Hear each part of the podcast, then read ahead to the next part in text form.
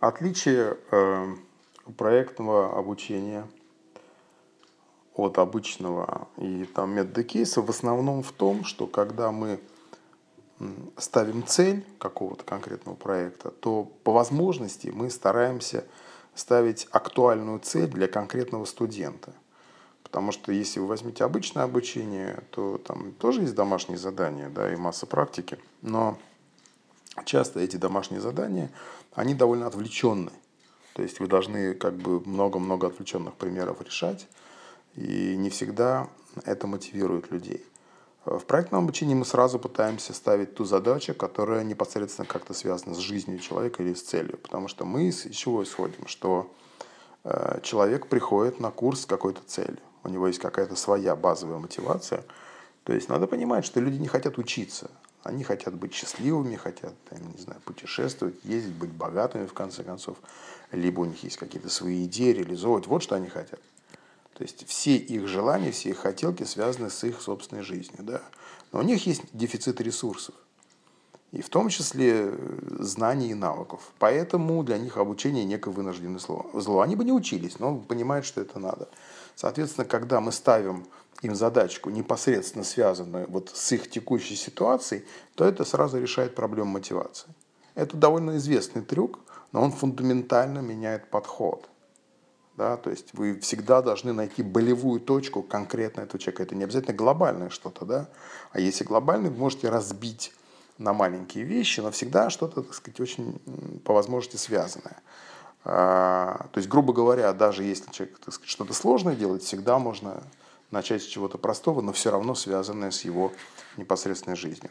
Вот как бы самое главное отличие. Потому что если мы посмотрим на остальные подходы, то там все-таки людей заставляют э, проходить много абстрактных как бы примеров. А, тут надо понимать вещь, на которой тоже многие обламываются, что проектное обучение и там, метод кейсов, так сказать, обычные методы, да, они не являются противоречиями. Каждый из них э, дает какую-то свою пользу. Да? То есть метод кейсов чем хорош? Что вы расширяете кругозор с одной стороны. Да? То есть вы изучаете э, проблемы, с которыми столкнулись люди, и как они их решили. То есть на этом построено там, большое количество образовательных подходов, там, крупных вузах там, и так далее. И так далее. Вот. Но э, надо понимать, что этот подход имеет свои плюсы и минусы. С одной стороны, у вас, конечно, эрудиция возникает, такая экспертность. Да? Вы понимаете, что вот такие задачи стандартно решаются таким-то образом. Но если вы сталкиваетесь не с стандартными задачами, а наоборот с какими-то инновационными новыми задачами, где требуется какая-то инновация, совершенно что-то вообще неопределенное, да, то вот это может как бы метод кейсов вам сыграть э, отрицательную роль. Потому что вот в этой зоне вы должны уметь э, творчество проявлять и, соответственно, давать э, эту возможность студентам, либо развивать у студентов вот эту возможность. Собственно, вот, вот это как бы основной момент. Да? Плюс, э, что еще здесь характерно, что, как я уже говорил, больше коммуникаций, да, обратной связи, право на ошибку.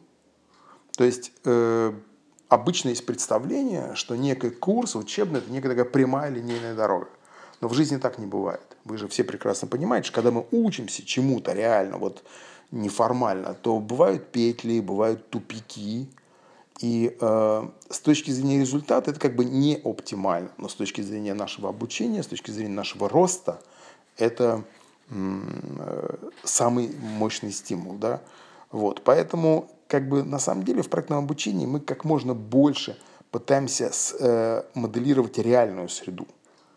То есть мы фактически говорим не о среде обучения, а о нормальной рабочей среде, в которую погружены все люди – которую вы все погружены, я погружен, и в которую будут погружены ваши студенты. То есть чем ближе вы приближаете вот эту вашу среду к реальной ситуации, тем лучше. Вот. Отличие просто заключается в данном случае в том от реальной ситуации, что все-таки в учебной люди больше учатся, да, а в реальной ситуации люди больше работают.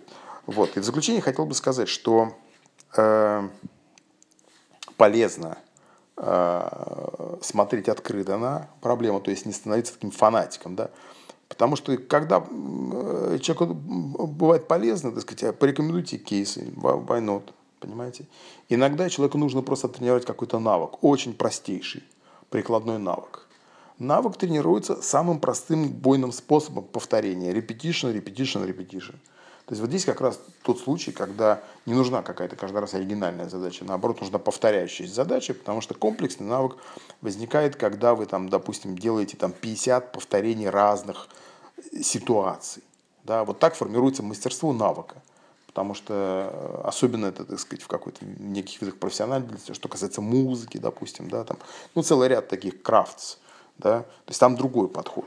Вот. Но при этом всегда это является промежуточной частью, потому что вы всегда человека подтягиваете к какой-то реальной цели. Потому что э, очень серьезная задача – это задача сохранения мотивации, фокуса. Потому что мы все достигаем результата при одних условиях, когда мы не бросаем. Ну, вы все взрослые люди, вы же понимаете, что если люди факапят, да, это не потому, что там что-то не знали, но просто бросили, по большому счету. Конечно, нам препятствия часто кажутся объективными, мы, естественно, найдем оправдание. Но другие-то не бросили. Да? То есть другие кто-то столкнулся с такими же препятствиями, и тем не менее они, так сказать, продолжили. Вот. Поэтому задача мотивации очень серьезно стоит. Поэтому мы всегда людям напоминаем, слушай, ты помнишь, ради чего ты все это делаешь, ради чего ты живешь. Вот да, сейчас ты делаешь вот эту нудную задачу, ты повторяешь много-много раз, но вспомни почему. Вспомни, какие результаты это даст. Когда у человека происходит такое вспоминание, он как бы снова приходит в сознание, у него вот эта мотивация восстанавливается, ему легче проходить вот эти сложности, э, когда там что-то непонятно, или когда надо просто повторять тупо.